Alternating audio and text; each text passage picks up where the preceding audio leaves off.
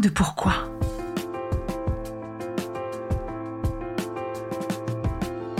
Écoutez bien.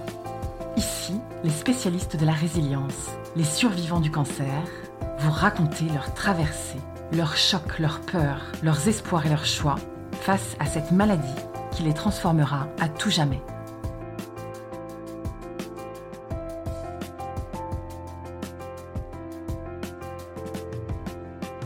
Amandine, 32 ans, je suis euh, en couple, euh, je suis coach de beauté et formatrice et j'ai été diagnostiquée en 95 d'un cancer du col de l'utérus.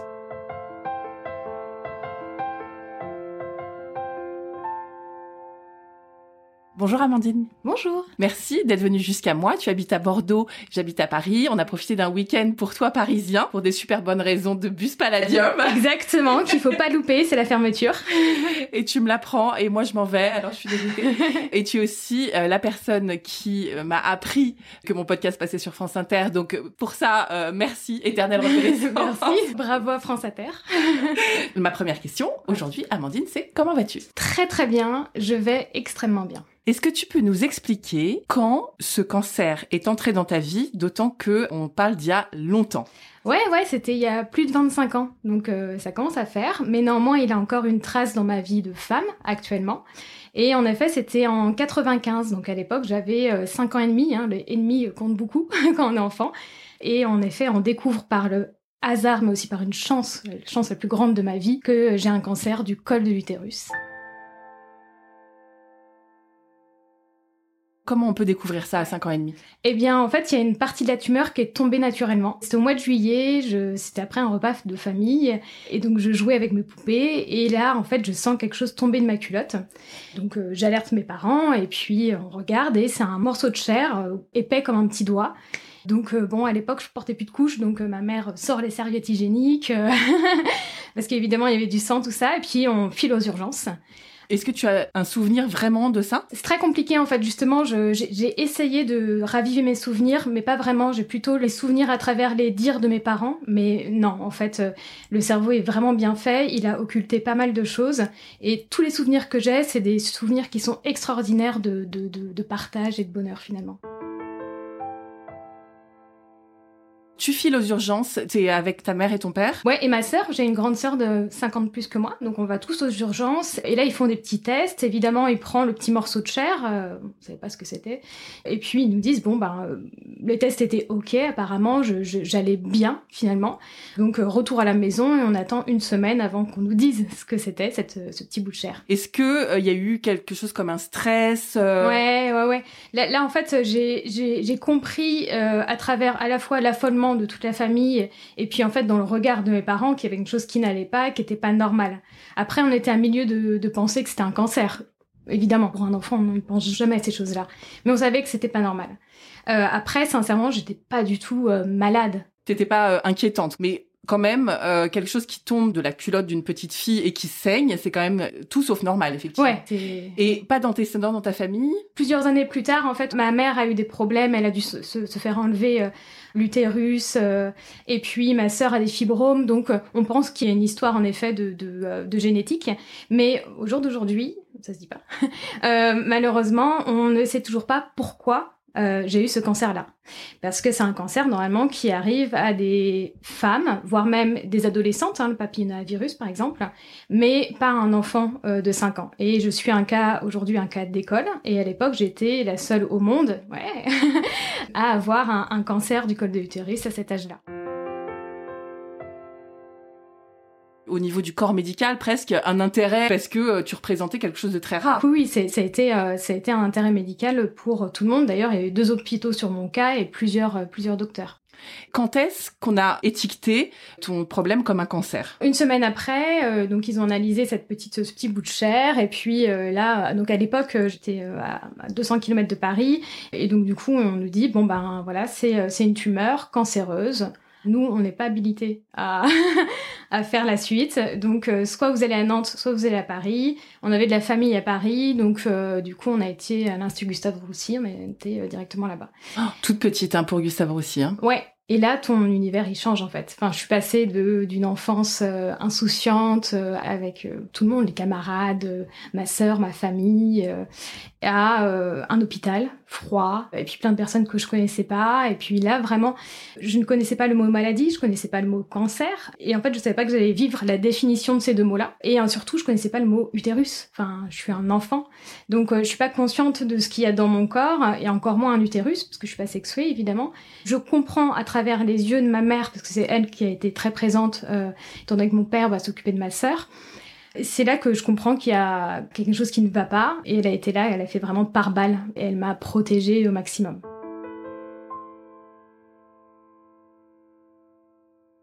Est-ce que tu as des souvenirs de discussions? Parce que ça a dû être très très difficile pour elle de parler et de cancer et d'utérus Non, j'ai pas de souvenir euh, qu'on me l'ait expliqué en fait. Je, je l'ai compris au fur et à mesure des années. Euh, juste, je savais que j'étais une enfant malade et qu'il euh, fallait que je sois forte, très sage, que ça allait pas être évident. Donc bon bah je faisais ce qu'on me disait de faire. Est-ce que T'as vu euh, dans les yeux de ta mère euh, des moments difficiles où est-ce qu'elle a pleuré Non, jamais. Et même aujourd'hui, elle est toujours très très forte. Elle a jamais euh, vacillé ou vraiment jamais. Et pourtant, euh, ça a dû être très difficile parce que au-delà juste de ma maladie à moi, il y a aussi la maladie des autres enfants qui sont dans l'hôpital. Et euh, elle se retrouvait dans un, un hôtel avec d'autres mamans et papa évidemment euh, d'enfants malades. J'imagine qu'il y avait du soutien, mais il y avait aussi beaucoup de j'ai besoin d'en parler. Et donc du coup, c'est très dur parce que en plus de nos problèmes, enfin de, de ces problèmes, bah, on a aussi les problèmes des autres enfants, des autres mamans d'enfants, et ça a dû être très très compliqué.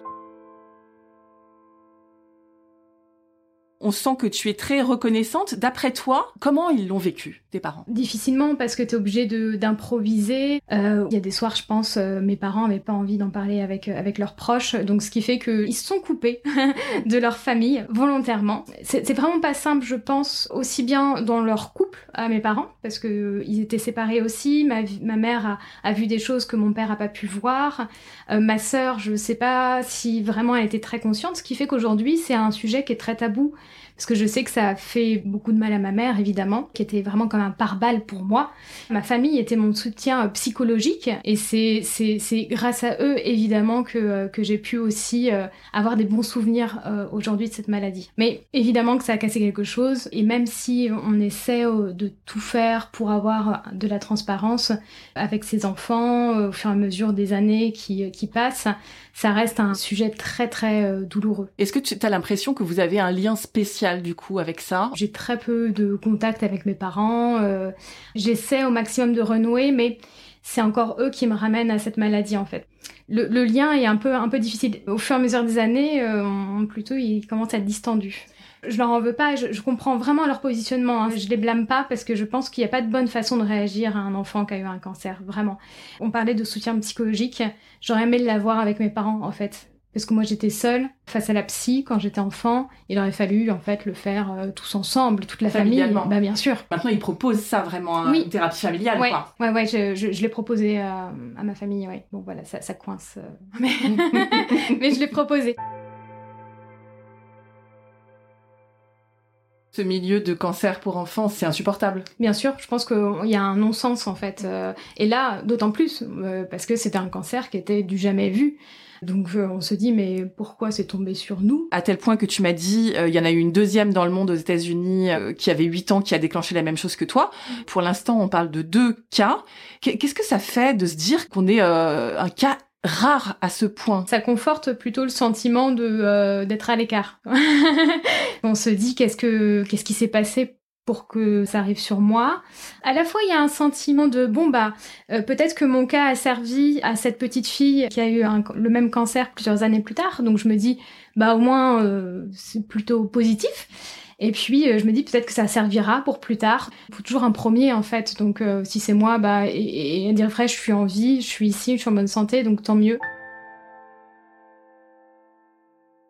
Le traitement, c'était une grosse question en fait. À la fois, on a eu beaucoup de chance parce que du coup, la tumeur, elle a été décédée au, bon moment. Donc première chance. Deuxième chance, moi, je suis un enfant. Personnellement, de mon point de vue, ben, je me rendais pas trop compte de ce qui se passait. Pour moi, c'est une chance, vraiment. Et puis ensuite, en effet, c'est ben, qu'est-ce qu'on fait maintenant avec tout ça, quoi. C'est à Gustave Roussy qu'ils ont donné un protocole C'est l'Institut Gustave Roussy et aussi les hôpitaux de Paris qui se sont un petit peu posé des questions, parce que à l'époque, euh, deux façons de traiter euh, ce type de cancer-là, on est en 95, donc euh, c'est soit on enlève l'utérus, soit on enlève le col de l'utérus pour les adolescentes, et puis ensuite c'est chimio. Sauf que évidemment les rayonnements des chimios sont pas adaptés à un corps d'enfant. Enlever un utérus pour eux c'était hors de question vu que ben ils pensaient à ma vie d'adulte, de, femme pour plus tard.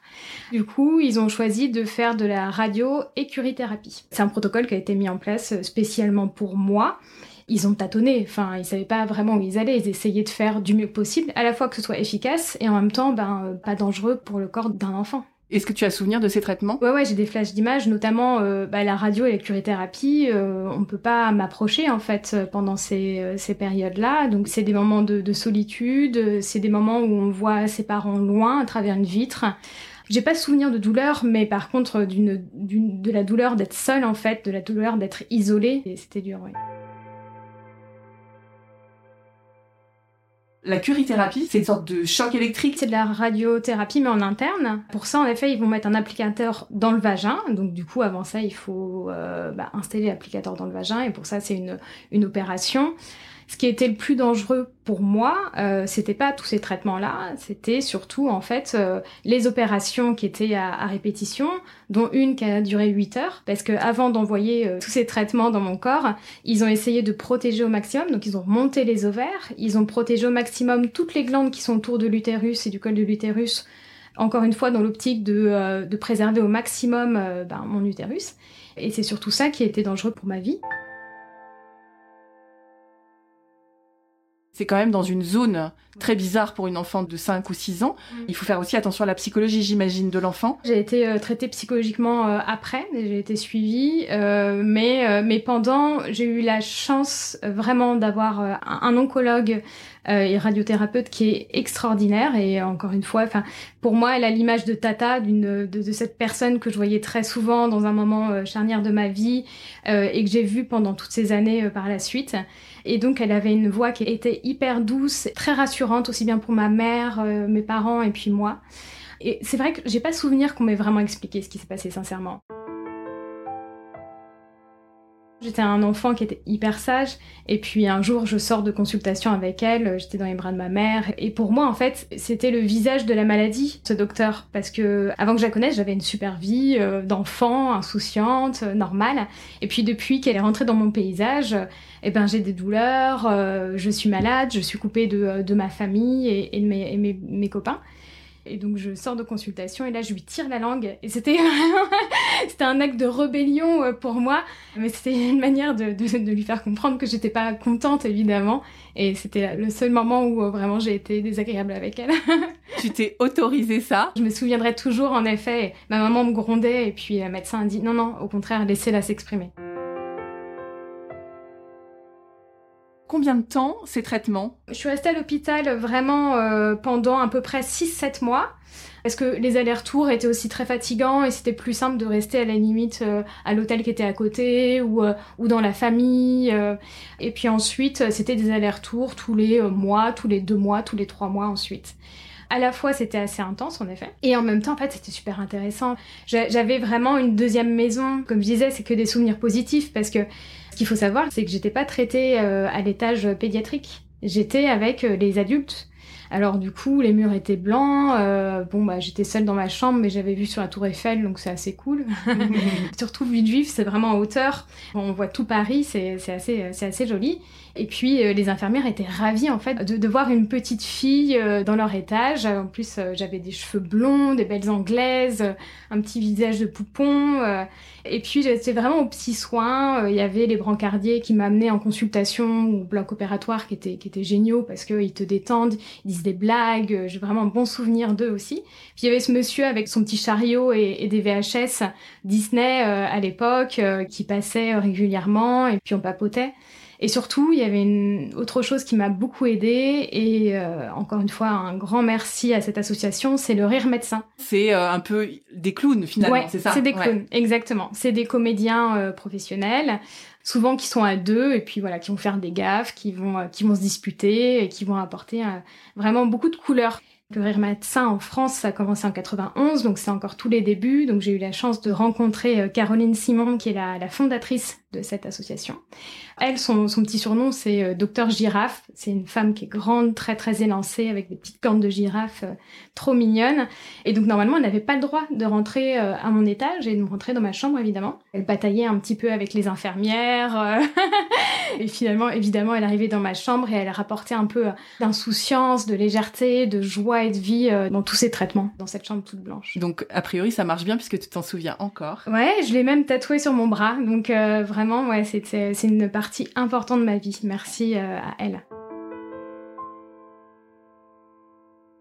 Cinq ans et demi, finalement, tu es encore en maternelle, il n'y a plus d'école, on oublie, ou on, essaye de te faire quand même euh, progresser euh, scolairement parlant? C'était un peu compliqué. Il y avait quand même des classes. Entre deux traitements, j'arrivais quand même à aller dans cette petite classe où, où je voyais d'autres enfants.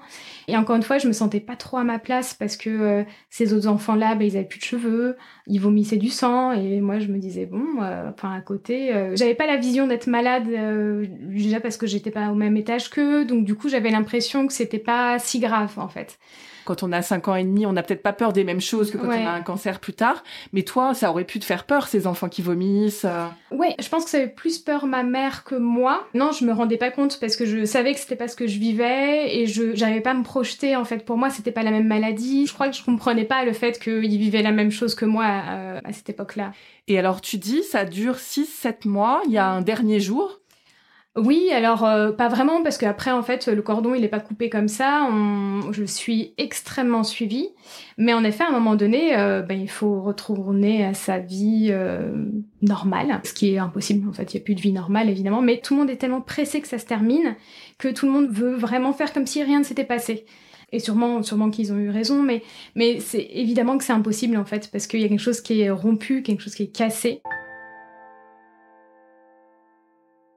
Je recevais d'ailleurs à l'époque des petites lettres de mes camarades de classe, euh, avec beaucoup d'amour, des petits dessins, tout ça, c'était très mignon. Et donc du coup, après, voilà, t'es censé retourner dans ta vie d'enfant, retrouver ton insouciance, ce qui est impossible évidemment. Et puis, euh, puis il y a les douleurs, et puis euh, il y a le fait que tu t'es absenté. Les enfants se posent quand même des questions, donc même si j'avais pas à y répondre, c'était pas une période très simple en fait. On est. Tu veux dire l'après? Ouais tellement tout le monde est pressé d'y retourner et de dire bon c'est bon c'est derrière nous que du coup on en oublie le fait de en fait on a besoin de se poser on a besoin de juste faire un petit bilan sur ce qui s'est passé et se retrouver euh, nous en tant que famille aussi. Après, tu grandis, tu dois être checké, double checké, triple checké tout le temps. Est-ce qu'il y a eu un moment où, en grandissant, tu as eu une sorte de prise de conscience ou euh, quelque chose sur la gravité quand même de ce qui s'était passé Ouais, en fait, au fur et à mesure des années, alors déjà, ben euh, évidemment, j'ai des douleurs euh, liées quand même aux irradiations. C'était pas un douleur. plus je grandissais, les douleurs étaient un peu différentes. Et puis, j'étais quand même très faible. Chaque petit virus, hop, il était pour moi. je pouvais pas faire de sport. J'étais dispensée de sport pendant toute mon enfance, ce qui fait que tu te sens à part en fait. Et en même temps, c'est pas une, quelque chose qui se voit tu vois. Donc du coup, euh, personne comprenait. Donc encore une fois, mes camarades, quand j'étais enfant, comprenaient pas trop euh, pourquoi Amandine, elle pouvait pas aller euh, en cours de sport comme tout le monde. Et puis en même temps, t'as envie d'être comme un enfant normal, mais c'est pas vraiment possible parce que vraiment, physiquement, je pouvais pas le faire. Je, peux, je, je suis trop fatiguée. Les enfants, c'est quand même super cruel, on sait ça. Est-ce que t'as eu l'impression justement d'être marginalisée, un peu pointée du doigt? Peut-être plus à partir du collège. À l'époque, je le vivais très très mal, en effet. Euh, je sais pas ce qui se disait derrière moi, mais comme je suis quelqu'un de d'assez fine, petite, peut-être qu'ils pensaient que c'était lié à autre chose et que c'était pas lié à cette maladie. Et en même temps, euh, même moi, je comprenais pas euh, trop pourquoi je pouvais pas euh, faire de sport. J'avais j'avais vraiment la volonté de le faire et d'être un enfant qui rentre dans les cases comme tous les enfants. Un, jour, j'ai demandé à ma maman, je dis bon ben j'ai envie de, de, faire moi aussi du sport, j'ai envie d'aller en cours de PS comme tout le monde. Et pourtant, j'avais pas les bases quoi. D'ailleurs, je sais pas nager, je sais pas faire de vélo, même aujourd'hui. Bon. Est-ce que ça a eu justement un impact sur ta vie de femme après? Ouais, donc après, bah, t'as l'adolescence avec euh, les premières règles qui se sont très bien passées, ce que t'es pas gagné, mais euh, super. Tout évolue très bien, je suis suivie tous les deux ans, donc c'est pour dire.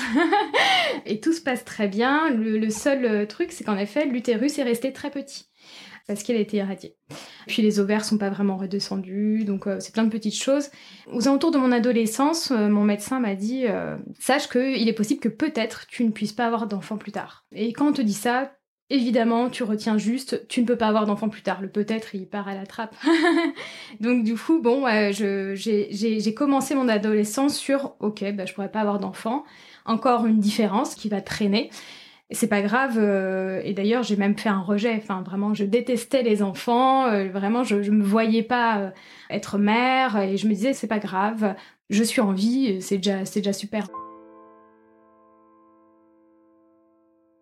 À l'adolescence, tu as conscience de cette priorité d'être en vie. Ouais. Et puis en fait, c'est un peu la, devise, euh, tu vois, de ma famille, c'est euh, tant qu'on est en bonne santé, tout va bien. Et puis euh, il y a pire dans la vie. Et en effet, en fait, j'ai vraiment grandi sur ça, sur il y a pire dans la vie et c'est pas grave. Et j'ai pas envie de me prendre la tête avec des petits détails. J'ai vraiment envie d'avancer malgré tout et de profiter. Et aussi de m'émanciper.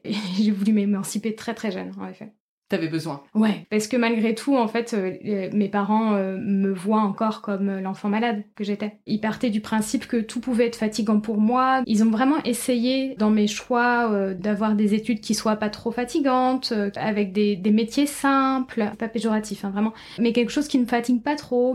Alors c'était bienveillant évidemment, mais du coup encore une fois j'avais l'impression de pas être euh, à la hauteur, d'être encore cet enfant malade euh, qui doit faire des choix par rapport à cette maladie qu'elle a eue euh, il y a plusieurs années.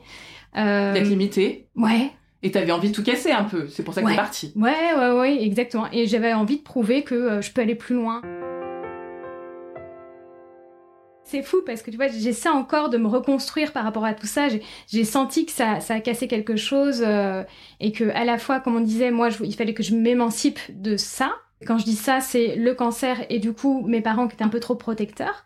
Et en même temps, je leur dois beaucoup de choses. Donc du coup, je suis un peu tiraillée entre les deux et j'ai l'impression d'être l'enfant la plus ingrate quand, je dis ce que je viens juste de dire. Mais c'est pas si simple que ça en fait de, euh, de composer avec, euh, avec un enfant malade évidemment, mais aussi de composer avec des parents qui ont été euh, traumatisés par, par ma maladie. Tu vois, ce cancer-là, c'était pas juste le mien, en fait. C'est pour moi, il n'y a pas que moi qui l'ai porté, c'est vraiment toute ma famille. C'est notre cancer. À 17 ans, je pars vivre à Paris. et puis là, je, rentre euh, le plus rapidement possible dans la vie active. Donc, euh, je fais un BP esthétique, ensuite un BTS esthétique, mais en alternance. Donc, comme ça, ça me permet de faire mes études, mais en même temps vraiment de, de travailler. Et je fais ces études-là dans l'optique d'être socio-esthéticienne. Psychologiquement, je savais que j'étais pas prête à être médecin ou à être infirmière. Je me disais que c'était trop trop dur par rapport à, ce que j'ai vécu. Mais par contre, je peux peut-être aider, T'avais besoin en fait d'en faire quelque chose finalement. Ouais, vraiment. Ouais. T'as besoin de, de donner du sens à tout ça. Et puis il y a les premières relations amoureuses et puis je me dis bon, euh, je vais quand même creuser cette histoire d'enfant parce qu'on veut toujours plus. Enfin, c'est humain. Bien sûr. Et puis c'est quand même pas un détail. Non, c'est vrai parce que à la limite, moi je suis préparée depuis toujours du fait que je peux peut-être pas avoir des enfants, mais je vais l'imposer à une autre personne. Donc euh, du coup, j'ai besoin d'avoir une réponse sûre.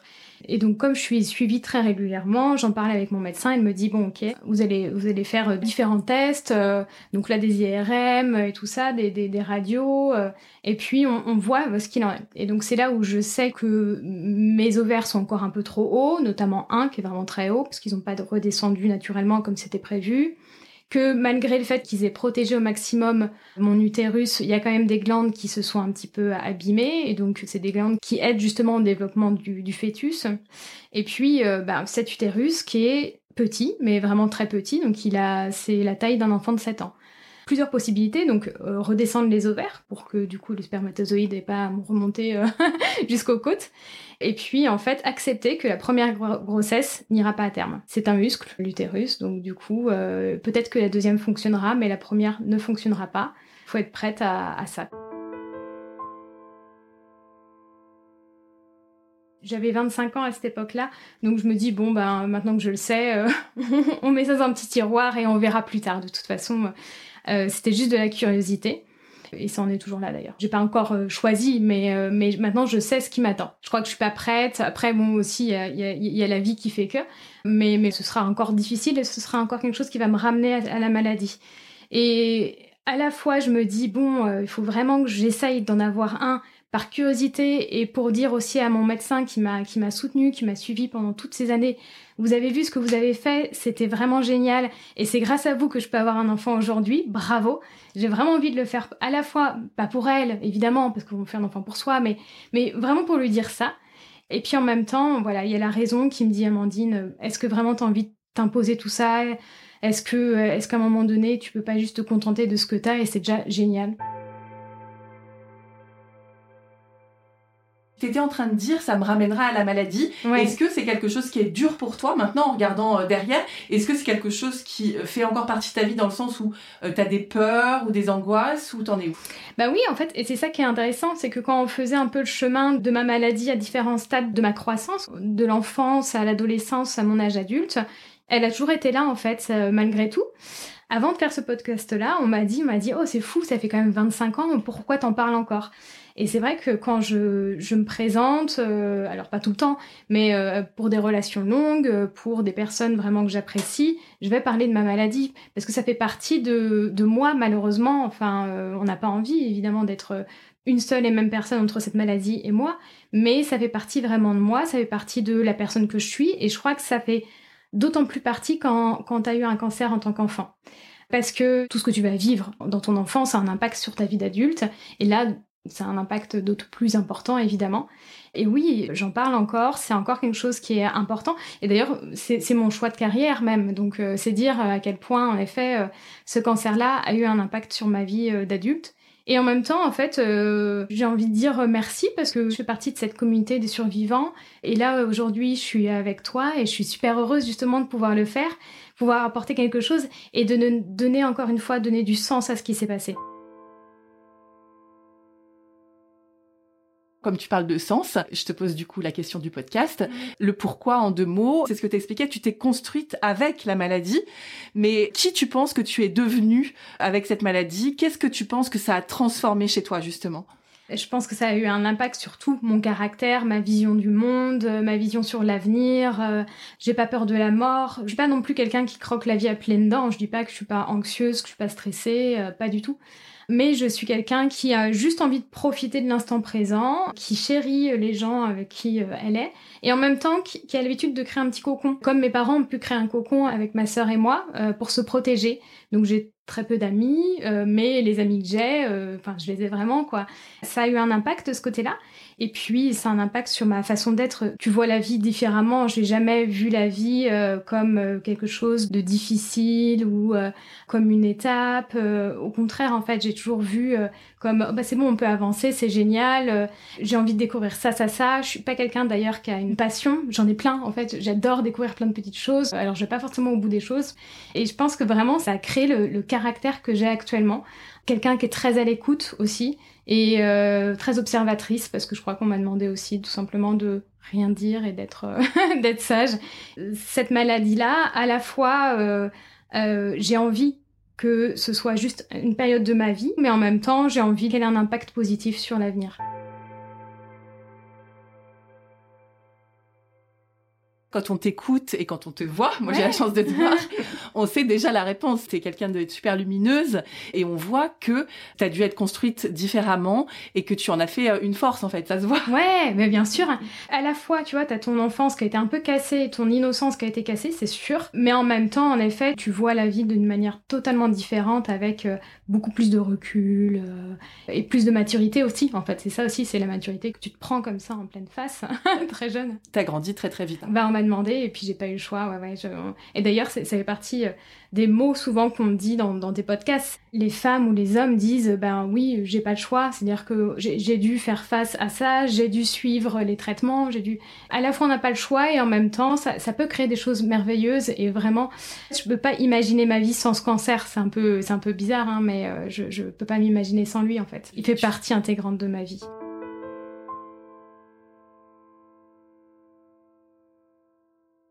Je suis vraiment, vraiment euh, contente de, de, pouvoir en parler ici et de pouvoir remercier les médecins, les aides-soignants qui m'ont qui m'ont suivi. Ce sont eux en fait les héros. Ce sont eux qui se sont posés les bonnes questions et qui ont essayé de faire euh, le traitement le plus adapté. Et après, euh, moi, je, je, je, je, compose ma vie avec. Ce qui n'est pas rien. Ouais. À te voir, on a l'impression que tout est ouvert devant toi. Bien sûr. Dans tes projets de week-end et tout, ça me fait plaisir pour toi que tu t'amuses et que tu, tu profites de la vie. Ça me touche. Merci beaucoup. Ah, merci, ouais. Si cet épisode vous a plu, vous pouvez vraiment nous aider à le rendre plus visible en lui donnant 5 étoiles sur Apple Podcast et en rédigeant votre commentaire. Merci.